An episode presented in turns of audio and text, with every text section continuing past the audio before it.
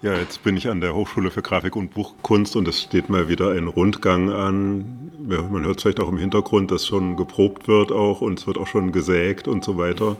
Und ich bin jetzt aber in einer Abteilung gelandet, die auch eine Rolle spielen wird beim Rundgang, nämlich in Form von Radio zum Beispiel, aber die auch generell eine Rolle spielt, die aber in diesem Namen Grafik und Buchkunst nicht so richtig mit drin steckt, nämlich die auditive Abteilung für Klangkunst und für Sound und da bin ich jetzt im Gespräch mit jemandem, der diese Abteilung schon äh, ja, eine ganze Weile halt mit begleitet. Stell dich doch vielleicht selber mal vor. Mein Name ist Max Schneider. Ich bin seit äh, 2008, also gute 15 Jahre, an der Hochschule für Grafik und Buchkunst und bin Teil der audiovisuellen Werkstätten. Äh, das ist ein Verbund von verschiedenen Werkstätten für digitale Produktion und leite äh, in diesem Rahmen die äh, Audiowerkstatt oder auch das Sound Art Lab, wie wir es nennen. Und äh, im Rahmen meiner Arbeit hier ähm, veranstalte ich Kurse, Workshops, ab und an Projekte.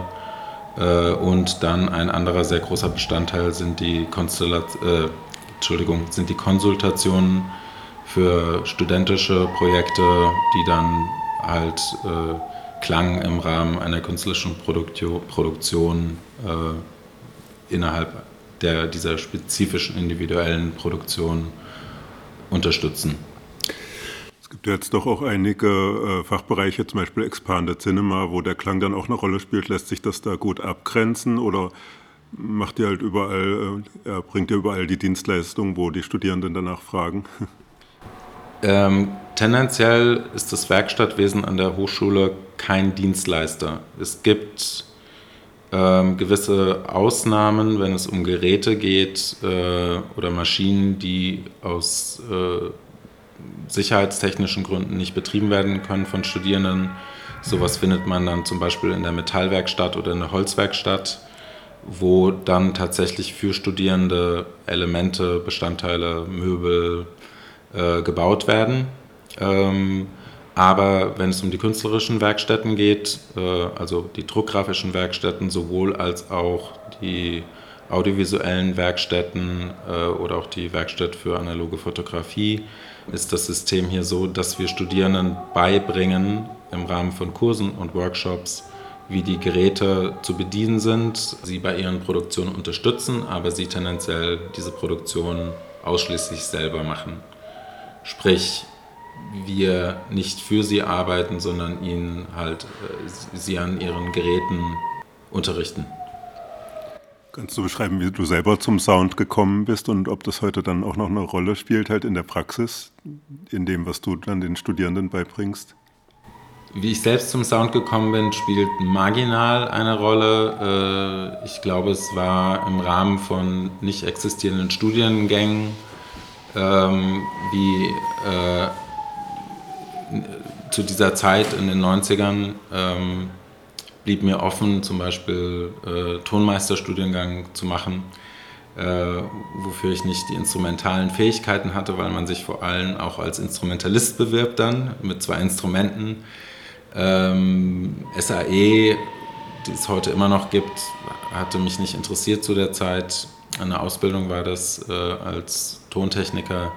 Ich komme aus der Musik, ich habe Instrumente gespielt, ich habe über Bands und Auftritte gelernt, äh, auch das Mischpult äh, mit aufzubauen. Ich habe irgendwann in Konstellationen von Dub-Bands dann auch hinter dem Mischpult gestanden und aktiv an der Musik, die auf der Bühne passiert, als Dub-Tonmischer teilgenommen und Live-Effekte dazu äh, gemischt. Ähm, ich habe dann angefangen, mich elektronischer Produktion anzunähern. Äh, erstmal im Verbund mit zusammengewürfelten Instrumenten von Freunden, Samplern, Synthesizern, Mischpulten.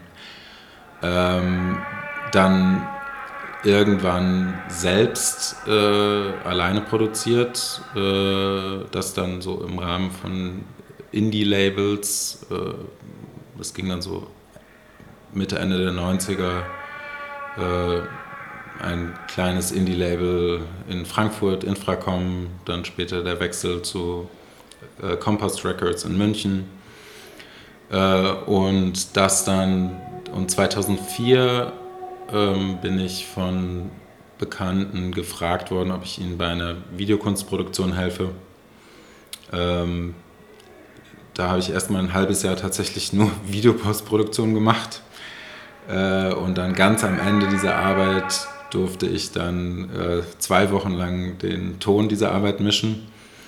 Ähm, und von dort an habe ich dann mit, diesem, äh, mit dieser Künstlerin für, ich glaube, zwei Jahre nonstop zusammengearbeitet und dann kamen andere Künstler mit ins Boot. Dann gab es 2006 den ersten Jahrgang von Sound Studies an der UDK, äh, in dessen Jahrgang ich war, dachte eigentlich auch mit einem künstlerischen Projekt abzuschließen, wurde dann aber eher ein wissenschaftliches Projekt äh, im Rahmen von Sounddesign Theorie. Äh, 2008, direkt nach dem Studium, habe ich kurz vor Semesterbeginn hier einen Lehrauftrag bekommen an der Hochschule äh, in Leipzig.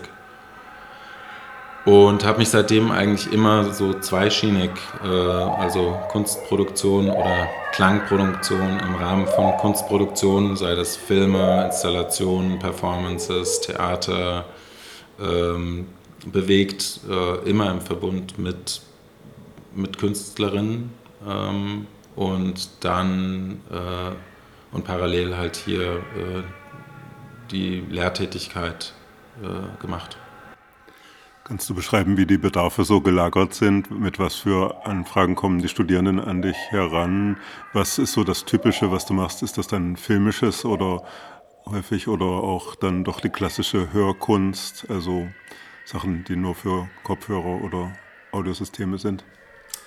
Ähm, ja, also die Hochschule für Grafik und Buchkunst irgendwie in ihrem Titel ja eigentlich nur visuelle Medien äh, tragend. Im Englischen äh, Academy of Fine Arts, ein anderer Titel der Hochschule. Ähm, ähm, es gibt also es hat schon immer hier auch, zumindest seit meiner Anwesenheit und auch schon davor, äh, Videokunst und Filminteresse gegeben bei Studierenden. Es hat, äh, wurde dann auch durch die Besetzung diverser Professuren in der Medienkunst äh, verstärkt. Die, äh, zu Beginn mit Clemens von Wedemeyer, der Klasse für Expanded Cinema, zumindest in meiner Anwesenheit hier. Ähm, dann äh, jetzt erst kürzlich äh, eine Klasse für Performancekunst mit Isabel Lewis.